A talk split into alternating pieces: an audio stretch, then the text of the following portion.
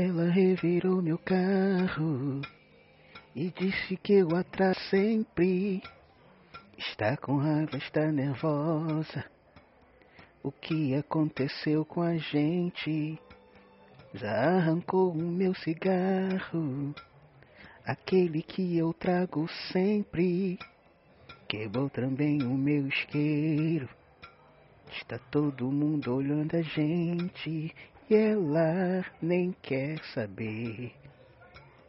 Não dá pra entender o que eu fiz pra merecer. É ciúme, ela falou. Agora entra no carro.